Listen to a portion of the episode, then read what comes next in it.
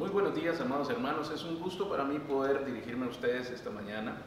Eh, como ustedes verán, este es un formato muy distinto al que hemos estado manejando el presencial, allá todos juntos eh, celebrando al Señor, eh, pudiendo reunirnos para poder alabarle y poder recibir sus bendiciones como un solo cuerpo. definitivamente por el tiempo el cual nosotros estamos viviendo debido al coronavirus, hemos tomado la decisión de poder utilizar esta, esta vía para poder permanecer eh, adorando a nuestro Dios, pudiendo tener una palabra de parte de Él y teniendo el contacto con cada uno de ustedes, solo que esta vez allí en su hogar. Por lo que yo le quiero invitar que este video o esta transmisión que usted está viendo, eh, lo tome como que si estuviera en la iglesia. Eh, es una buena forma en que usted puede presentar honra al Señor no lo tome como que va a ver una película el domingo eh, con unas palomitas y en su ropa más cómoda, sino preséntese también delante del Señor de la mejor manera que usted pueda, porque el Señor va a estar allí en tu hogar esperando esa, ese deseo de parte tuya de poder brindarle honor, de adorarle y de buscarle de la mejor manera y como Él se merece. Así que yo te invito para que tú puedas hacerlo de esta misma forma. Este tiempo es un tiempo bastante eh, trascendente. Eh, quisiera recordar yo en el año 2001, allá en el 11 de septiembre, si usted se recuerda, eh, definitivamente fue un día que marcó por completo el resto de la historia. Es un antes y un después. Y este tiempo también podemos decir que la historia volvió a cambiar. Desde aquel día las cosas no volvieron a ser iguales. Eh, todo, todo en todos los países cambió. Y este tiempo, creo yo también, que nuestra historia está cambiando y nosotros debemos buscar adaptarnos a esta nueva historia. No podemos quedarnos en el pasado o pensar que las cosas van a regresar a como eran antes, sino tenemos que seguir adelante creyendo en el Señor, confiando que Dios nos va a ayudar para poder tomar este nuevo desafío, este nuevo tiempo que Él está trayendo y permitiendo que venga a, nuestra, a nuestras vidas y por supuesto a la vida de todas las personas. Eso quiere decir que hay un enemigo que nosotros estamos enfrentando y el primero de esos enemigos es el temor. Las personas tienen miedo y en, eh, en las calles usted lo puede ver lo puede ver en los supermercados, lo puede ver en los trabajos. Eh, el otro día nosotros fuimos a un lugar que siempre está concurrido y estaba completamente vacío. Parecía un lugar fantasma. No le quiero decir que usted salga a todos los lugares, pues es bueno que usted tome sus precauciones, tanto las, eh, me refiero en, los lugares que visita, eh, el poder guardarse en su casa, el poder tomar la higiene necesaria y usar los productos que tenga que utilizar. Eso no es ningún problema, por el contrario, es muy bueno y usted debería hacerlo en todo momento. Pero no podemos hacerlo eh, desde un punto de vista de temor. Por el contrario, tenemos que tener fe en Dios. El miedo es tan grande que las personas no están escatimando esfuerzos por aquello que buscan hacer para salvaguardar sus vidas. Pero más que el tiempo en el que nosotros eh, buscamos defender nuestro tipo de vida, nuestro sistema de vida, nuestro estilo de vida, es un tiempo para buscar de Dios. Las personas están más preocupadas en resguardar su salud, en resguardar su vida, que realmente buscar a Dios. Si la persona busca a Dios, va a encontrar esperanza, va a encontrar alivio, va a encontrar protección. Mucho más de lo que uno mismo puede hacer por su propia salud. Mire cómo lo dijo Jesús. Si usted me acompaña al libro de Lucas capítulo 12, el verso 4 y el 5. Dice así, mas os digo amigos míos, este es Jesús hablando, ese es Jesús hablando a ti y a mí, no temáis a los que matan el cuerpo y después nada pueden hacer. Todo el tiempo de nuestra historia como seres humanos, como personas, hay amenazas. Todo el tiempo hay peligros y hay riesgos. Pero dice el Señor que no debemos temer a estos riesgos sino que por el contrario, mire lo que dice el verso 5, pero os enseñaré a quién debéis temer.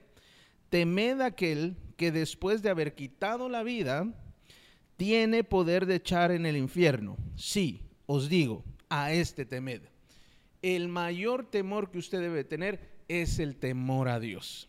Usted no debe temerle a la enfermedad, no debe temerle a la economía, no debe temerle a las cosas que pudieran pasar y que están fuera de su control y que usted no quiere vivir. Usted debe temer primero a Dios. Dios es el principal a quien usted debe respetar. Si usted tiene que tomar una decisión entre unos y otros, usted debe decidirse por Dios. Esto quiere decir que su confianza, que su esperanza esté plenamente en Dios. Que no le tema lo que los demás dicen, que no tema lo que los demás hacen, sino que usted quede siempre bien primero con nuestro amado Señor.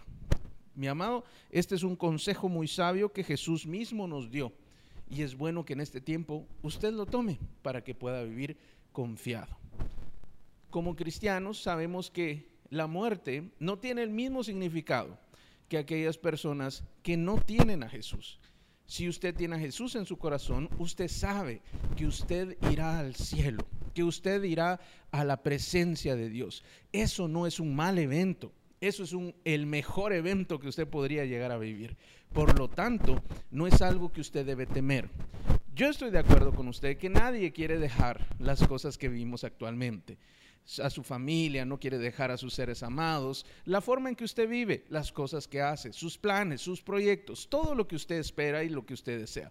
Eso está bien, pero no puede vivir temiendo que lo va a perder. Porque el día que usted muera, si usted tiene a Jesús, usted va a ir directo a la presencia de Dios. Eso, dice la escritura, es ganancia. Eso es algo muy bueno, mi amado. No le tema la muerte. Usted debe ser precavido. No se enferme, por favor. Cuide su salud. Tome sus precauciones, pero no viva con temor. Viva confiado en el Señor. Ese es nuestro mensaje de este día a manera de introducción. Pero mire lo que sucedió también. Eh, un tiempo antes, toda la Biblia, si usted la estudia, usted se va a dar cuenta que hubo muchas veces en las cuales la humanidad corrió riesgo. Todo un pueblo, toda una familia. Hay muchas amenazas. Recuérdese que tenemos un enemigo, ese enemigo en nuestras almas, y quiere matarnos, robarnos y destruirnos. Por lo tanto, siempre estamos bajo acecho. Dice que el enemigo anda como león rugiente, viendo a ver a quién devorar. Usted debe comprender que usted es un blanco. La humanidad es un blanco del enemigo. Por lo tanto, siempre va a encontrar una manera de buscar hacernos un daño, de robar, de matar o de destruir. Pero mire lo que dice el libro de Génesis allá en el capítulo 6. Y si usted me acompaña al versículo 5, usted se va a dar cuenta de qué estamos hablando esta mañana.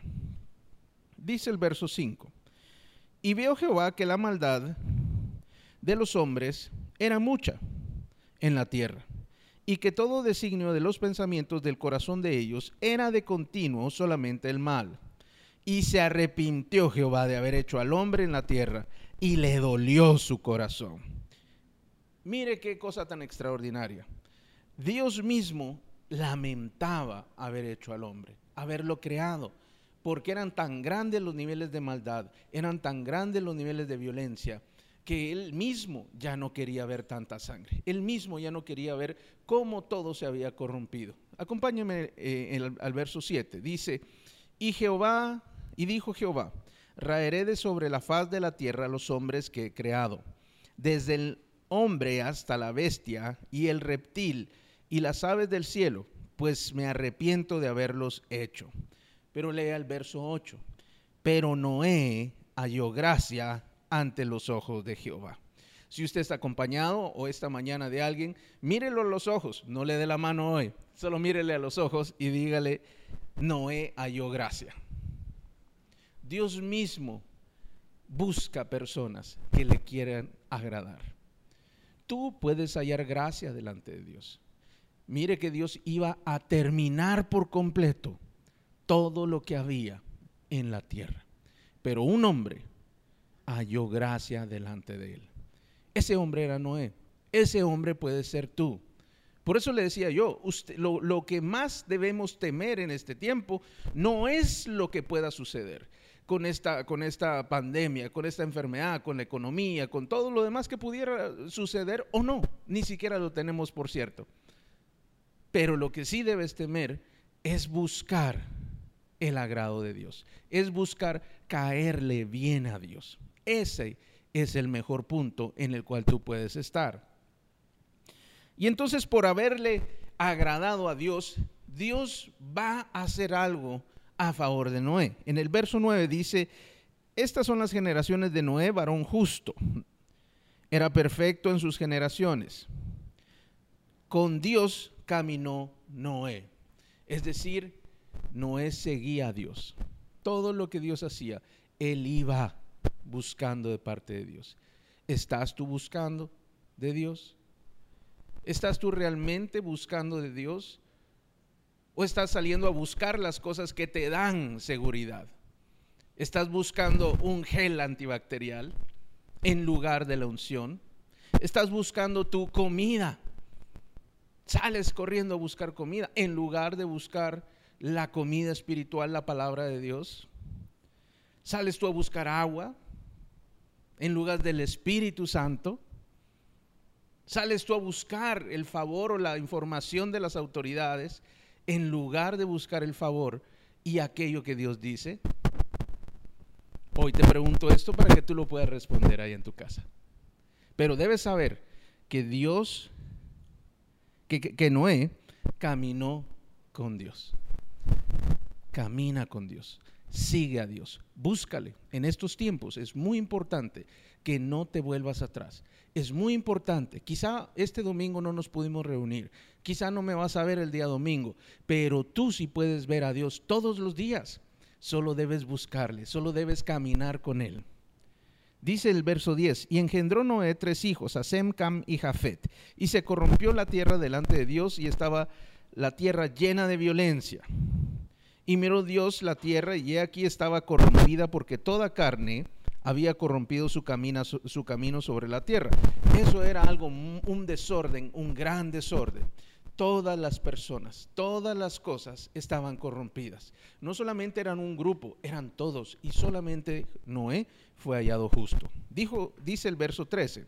Dijo pues Dios a Noé, he decidido el fin de todo ser, porque la tierra está llena de violencia a causa de ellos. Y aquí que yo los destruiré, los destruiré de la con la tierra. Y aquí viene el favor de Dios. 14, verso 14, acompáñeme. Hazte un arca de madera de gofer. Harás aposentos en el arca y la calafatearás con brea por dentro y por fuera. Diga conmigo, arca. Dígalo una vez más, un poco más fuerte, arca grave esta palabra en su mente porque nos va a servir más adelante. Y de esta manera la harás. Y él le da las instrucciones. Y ahí usted puede leerlo. Hoy para no hacer tan largo este video, vamos a, ir más adelante al verso 17, después de haber eh, dado Dios las instrucciones para Noé, dice el verso 17. Y he aquí yo traigo un diluvio de agua sobre la tierra, para destruir toda carne en que haya espíritu de debajo eh, perdón, espíritu de vida debajo del cielo.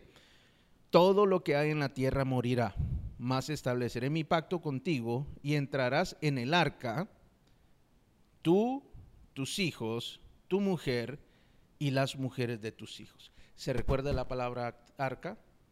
Era un medio de salvación. El arca era el medio que Dios había ideado para que Noé, sus hijos y las esposas de sus hijos se salvaran. Pero en el arca, en ese medio de salvación, no solamente incluyó a esta familia, sino quiso salvar a toda criatura. Lo va a ver más adelante. Verso 29.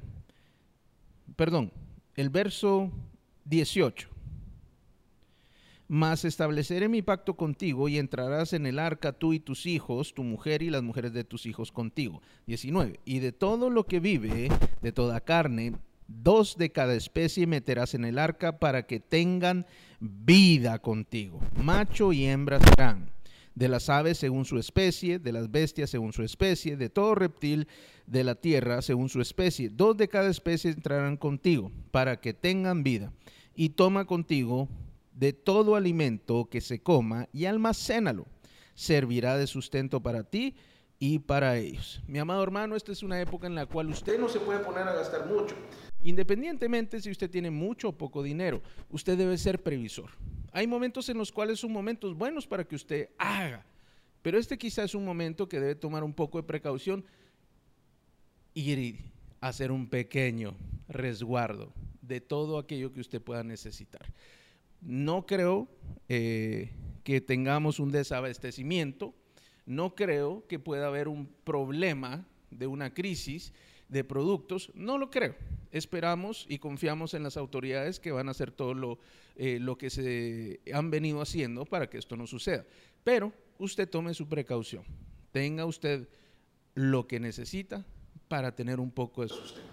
En dinero y también en comida. Ese consejo se lo doy yo. Aquí lo vimos como Dios se lo dijo a Noé, porque iba a estar un tiempo en el cual esa crisis o ese problema se iba a mantener. Sigue diciendo también en el verso 21, muchas gracias. Y toma contigo de todo alimento que se come y almacénalo y servirá de sustento para ti y para ellos. Y lo hizo Noé así, hizo conforme a todo lo que Dios le mandó. Dios te habla en medio de los problemas. Dios te habla en medio de las crisis. Dios puede hablarte en este tiempo y Dios quiere hablarte en este tiempo. Es un buen momento para que tú abras tus oídos y prestes la mejor atención para aquellas cosas que Dios quiere hablarte, para aquello que Dios quiere decirte, porque Él está deseoso de hacerlo. Luego vemos en el versículo 7 cómo todos entraron al arca, entraron distintos tipos de animales, todos los animales que habían, eh, y empezó a llover. Después de siete días que ellos empezaron a embarcarse, empezó a llover. Y llovió por 40 días y 40 días. Dice el verso 5, del, ya estamos en el capítulo 7. E hizo Noé conforme a todo lo que mandó Jehová verso 7, perdón, y por causa de las aguas del diluvio entró Noé al arca y con él sus hijos y su mujer y las mujeres de sus hijos. Verso 10, y sucedió que al séptimo día las aguas del diluvio vinieron sobre la tierra. Ahora vamos a hacer una pequeña pausa ahí. Estos años que Noé construyó fueron cerca de 120 años, en los cuales él construyó un arca. ¿Se recuerda que el arca? Que ellos estaban fabricando un medio para poder salvarse de un diluvio que nunca había sucedido. Este diluvio era inusual porque no había llovido. En aquel tiempo no llovía en la tierra, sino que todo el agua que necesitaban las plantas provenía de un vapor que salía del agua. Pero dice la escritura que Dios rompió las fuentes de arriba y también las de abajo. Es decir, que el agua subió desde la tierra, así como, como cayó desde el cielo. Por lo tanto, para todos los hombres que miraban a Noé haciendo aquel medio de salvación, aquella arca, no entendían lo que hacía. Seguramente pensaban que Noé estaba loco. Ellos jamás habían visto la lluvia y mucho menos ver un barco en medio de aquel área. El área donde Noé vivía era un área desértica, era un área la cual no tenía grandes proporciones, grandes eh, formas de obtener agua. Era desértica. Por lo tanto, ellos no creían en lo que Noé hacía. Tú y yo hacemos cosas que quizá otro no entienda. Tú y yo estamos viendo un video para hablar de Dios, para escuchar cosas de parte de Dios. Y otro quizá podría pensar, que por qué no estamos eh, eh, haciendo otra cosa, escuchando las noticias, por qué no estamos buscando información para poder prevenir esto que está sucediendo. Pero la fuente más segura, la fuente más poderosa es Dios mismo. Por lo tanto, tú debes comprender que Dios hace cosas y nos manda hacer cosas que otros no entienden todo el tiempo. Si tú crees en Jesús, si tú crees en Dios, ten por seguro que en algún momento vas a ser incomprendido porque estás buscando hacer cosas por Dios que para otros parecen locura. Así le pasó a Noé. Y así fue como empezó aquel diluvio. Él y su familia entraron. Dice que fueron rotas todas las fuentes del grande abismo y las cataratas de los cielos fueron abiertas y hubo lluvia sobre la tierra 40 días y 40 noches. En el verso 13 podemos leer de nuevo. En ese mismo día entraron Noé y Sem y Cam y Jafet, los hijos de Noé, la mujer de Noé y las tres mujeres de sus hijos, con él en el arca. Cuando tú tomas una buena decisión para con Dios, tu familia y los tuyos y tus cercanos son bendecidos juntamente contigo. Todo el tiempo que tú hagas algo ah, para acercarte a Dios, para hacer aquello que es la voluntad de Dios, la bendición que es para ti alcanza a muchos otros. Verso 14. Y ellos y todos los animales silvestres según sus especies, y todos los animales domésticos según sus especies, y todo reptil que se arrastra sobre la tierra según su especie, y toda ave según su especie, y todo pájaro de toda especie. Verso 16. Y los que vinieron, macho y hembra de toda carne vinieron, y como le había mandado Dios, y como le había mandado Dios. Y Jehová cerró la puerta. La escritura dice que debemos buscar a Dios mientras pueda ser hallado. Debemos llamar, debemos clamar a Dios mientras Él pueda ser encontrado. Por eso es importante porque hay tiempos, mi amado. Hay tiempos. Y estos tiempos terminan. Así como hay tiempos que marcan los inicios, hoy le cité uno, allá en, en septiembre del 2001, el 9-11, marcó la terminación de un tiempo y abrió otro. Este también marca un tiempo nuevo, pero hay tiempos que terminan. Por eso es importante que no quedes tú fuera como estos hombres, que no quede nadie afuera. A diferencia de aquel tiempo, esto Dios lo hizo como una manera de resguardar aquello que era bueno. Hoy es distinto. Hoy Él abre por completo la oportunidad para toda persona no es inclusivo, esto es para, eh, no es solo para unos, sino que esto busca que sea para muchos. El Señor está derramando su amor, su misericordia para muchas personas. No es un grupo selecto, es para todo aquel que quiera entrar. Dice, sigue diciendo, ya vamos a terminar. Verso 22. Todo lo que tenía aliento de espíritu de vida en sus narices y todo lo que había en la tierra murió así fue destruido que vivía sobre la faz de la tierra, desde el hombre hasta la bestia, los reptiles, las aves del cielo, y fueron raídos de la tierra, y quedó solamente Noé, y los que con él estaban en el arca. Y prevalecieron las aguas sobre la tierra 150 días. Dice el verso 1 del, capítulo 8, y se acordó Dios de Noé y todos los animales y de todas las bestias que estaban en el arca, e hizo pasar Dios un viento sobre la tierra y disminuyeron las aguas. Mire que fueron 150 días en los cuales ellos estuvieron, tuvieron que esperar, tuvieron que confiar, tuvieron que creer en Dios y creer lo que Dios había dicho ya para ellos era bastante, pues nunca habían visto llover y Dios hizo que lloviera y los salvó por medio de aquel arca. Y efectivamente el resto de las personas y los animales que no estaban en el arca perecieron. Pero ellos fueron salvados por un arca. Verso 15. Siempre el capítulo 8. Entonces habló Dios a Noé, diciendo, Sal del arca tú y tu mujer y tus hijos y, y, las mujeres de tus hijos contigo, todos los animales que están contigo, de toda carne, de aves y de bestias y de todo reptil que se arrastra sobre la tierra, sacarás contigo y vayan por la tierra y fructifiquen y multiplíquense sobre la tierra.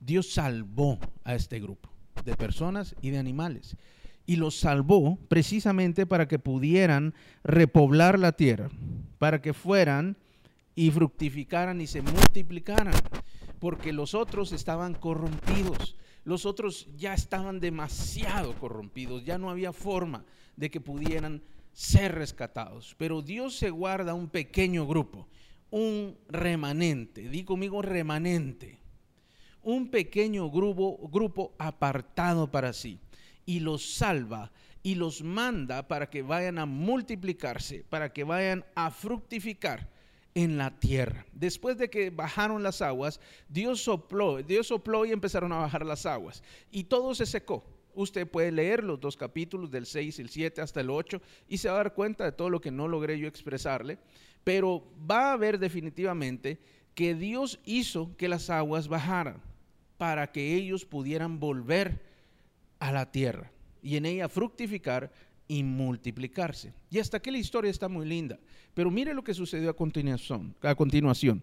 En el verso 20 dice, y edificó Noé un altar a Jehová, y tomó de todo animal limpio y de toda ave limpia, y ofreció holocausto en el altar. Esta parte ya no era parte del plan. Esta parte la hizo Noé. Esto ya no fue una instrucción que Dios le dio. Esto es algo que nace del corazón de Noé.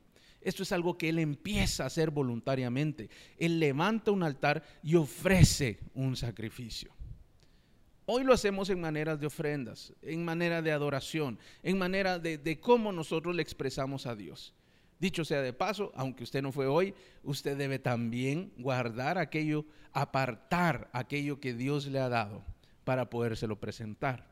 Es decir, eh, el ir a la iglesia no es ocasión para que usted presente una ofrenda nada más. Usted debe presentar sus ofrendas constantemente. Hoy no hemos tenido la oportunidad de reunirnos y podérselas presentar juntos. Pero sí es bueno que usted la parte y que la próxima oportunidad que tengamos, usted la pueda presentar. Así que Noé no pudo presentar una ofrenda en todo ese tiempo. Pero la primera oportunidad que tuvo, él fue y levantó un altar y presentó el sacrificio. Verso 21. Mire la consecuencia del corazón de Noé. Dice, y percibió Jehová olor grato, y dijo Jehová en su corazón. Si usted se acuerda, ya en el capítulo 6, creo que fue despuesito, como en el 8, capítulo, verso 8, o usted lo puede buscar. Dice que a Dios le dolió en su corazón, como el hombre estaba comportándose. Pero vemos estos capítulos después que dice que él, que y Jehová dijo en su corazón, no volveré más a maldecir la tierra por causa del hombre, porque el intento del corazón del hombre es malo desde su juventud, ni volveré más a destruir a todo ser viviente como lo he hecho. Dios, por causa de aquel sacrificio, su corazón fue movido para ya no hacer este tipo de, de castigo, este tipo de forma en el cual él quitó unos, apartó unos de otros. Él ya no lo volvió a hacer por causa de Noé. De ese sacrificio que él hizo, Dios fue movido en su corazón y ya ofreció y prometió que no lo volvería a hacer de esa manera. Aunque él sí va a volver, aunque él sí va a traer una vez más una forma de purificar todo, pero esta vez va a ser por fuego, no por agua. Esta vez va a ser cuando el Señor venga, cuando nuestro Señor Jesús regrese. Él va a hacer justicia de todo este tiempo que el hombre en su corazón ha pensado y ha hecho mal. Pero esta vez va a ser por fuego. Esta vez tú y yo vamos a estar en otro lugar. Vamos a tener un arca también. Y ahora te la voy a decir cuál será esa, esa arca.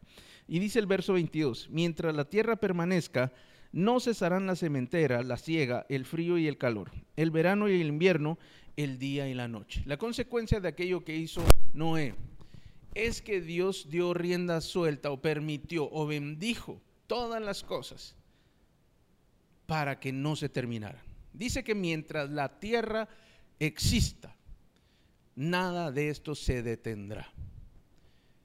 Todo lo que diga lo contrario no es verdad. Dios dice que mientras exista, va a haber siembra, va a haber cosecha y la vida va a continuar. Dile a la persona que tienes a la par, la vida va a continuar. Díselo con más confianza. La vida va a continuar. Créelo en tu corazón, porque Dios dice que la vida va a continuar podemos tener problemas, podemos estar en momentos críticos, pero la vida va a continuar, la tierra va a continuar, la siembra va a continuar, la, cosecha va a continuar, todo va a continuar, porque solo Dios puede decir cuándo todo va a parar. Mi amado hermano, hablamos de un arca, hablamos de, una, de, Noé, de sus hijos, de su esposa, de sus eh, nueras. Pero yo quiero que lo traigamos a nuestros días. Dios tiene el mismo plan hoy, solamente que Él no desea hacerlo por medio de un arca. Hoy esa arca es muy distinta. El arca que Dios nos permite tener hoy se llama iglesia. Hoy la iglesia alrededor de, nuestro país, en todo nuestro país, se ve afectada porque no podemos reunirnos. Pero esta iglesia no, es única porque la iglesia eres tú, soy yo, somos todos nosotros juntos. Esta iglesia, esta arca, es el lugar donde puedes encontrar salvación, porque ahí vas a encontrar a Jesús. Jesús es el arca y nosotros somos la estructura de esa arca. Jesús es nuestra cabeza y nosotros somos su cuerpo. Nosotros somos esa estructura. Pero esta arca tiene algo particular. Si no podemos estar juntos, el arca se puede dividir. Y se vuelven pequeñas arcas, como tu familia. Tu familia es un arca. Dios trae salvación ahí. Dios trae provisión a esa pequeña arca en los tiempos finales podría ser que nosotros nos volvieran a perseguir, aquellos que creemos en Jesús. Puede ser. Si a nosotros nos tocara vivir aquello, va a ser complejo reunirnos como nos hemos reunido hasta ahora. Y probablemente, probablemente tendríamos que utilizar este tipo de medios, quizá otros, pero este podría ser un buen medio. Pero el mejor medio que tienes es que Dios mismo está en tu casa y vas a tener que tomar, tomar un rol activo vas a tener que tomar lo que la Biblia llama como una función sacerdotal. Tú mismo, como hombre, como, como, como mujer, puedes ser un sacerdote en tu casa. Tú puedes establecer un culto en tu casa. Pastor, ¿qué quiere decir esto? Tú puedes tener un lugar donde adorar a Dios, donde leer su palabra, donde reunir a tu familia y poder tener un tiempo de buscar y caminar con Dios estos pequeños botes que están adheridos al arca provienen del mismo plan de Dios. Todos juntos, como rocas vivas, hacemos aquello que en el libro de Pedro dice, eh, en la carta de Pedro, como un templo vivo, como piedras vivas, formando un solo templo para Dios. Mi amado hermano, este es un tiempo para buscar a Dios. Tú mismo tienes una forma de salvarte, no por tus propias fuerzas, por causa de Cristo Jesús pero buscando al Señor, siguiendo al Señor. Él está estableciendo una nueva forma para que no solamente el domingo, cuando nos reunimos todos, se le busque, se le adore, se le honre, sino todos los días, allá en tu hogar, donde tú estás con tu familia, con tus seres amados. Algunos lo entenderán, puede que otros no, pero empieza a hacerlo, porque es necesario que haya en tu propio hogar un altar como lo hizo Noé.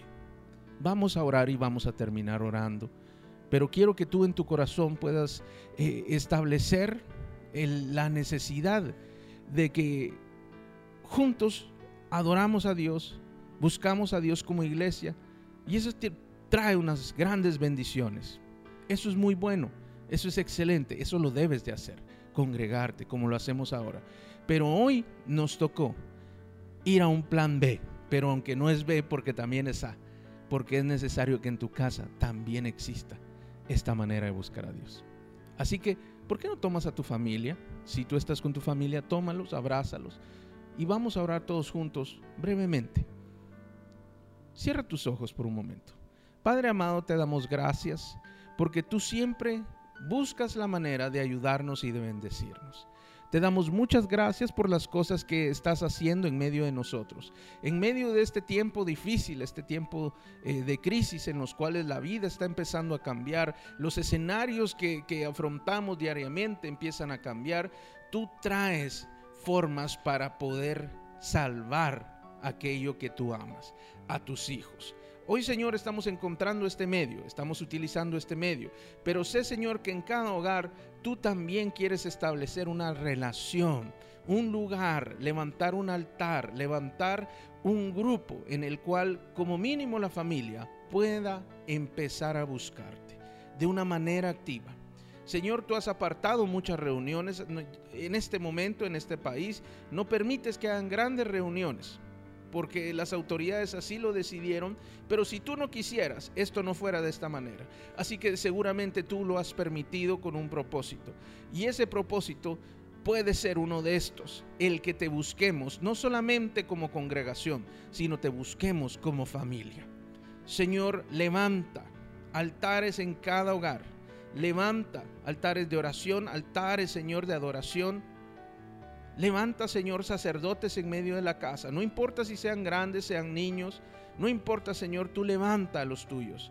Y que podamos no solamente llevar luz a nuestros hogares, sino a los hogares alrededor de los nuestros. La gente tiene una carencia de esperanza en estos días. La gente tiene temor, la gente está en tinieblas, pero si ven en un hogar luz, estoy por seguro, Señor, que ellos van a ir a buscar la luz. Este es un tiempo que cada uno de estos hogares que está recibiendo el mensaje tenga por seguro que eh, Dios quiere llevar luz para su hogar y para aquellos que están a su alrededor.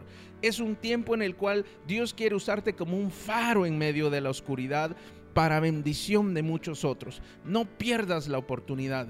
Dios va a traer bendición para tu casa. Dios va a traer bendición para los que viven alrededor tuyo, para aquellos que amas y para aquellos que, que son tus amigos, para todos aquellos que tú tienes dentro de tu círculo. Dios va a traer un tiempo en el cual tú vas a hacer esa luz.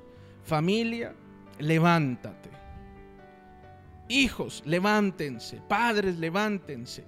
Porque Dios nos está llamando para hacer luz en medio de las tinieblas.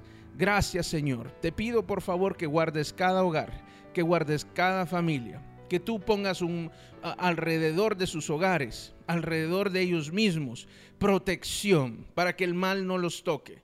Te pido que ellos mismos tengan prudencia en todo lo que hacen y que puedas traer provisión para el que lo necesite, un milagro al que lo necesite, una respuesta a aquel que lo está esperando, pero ante todo para este tiempo que traigas confianza, esperanza y fe en ti.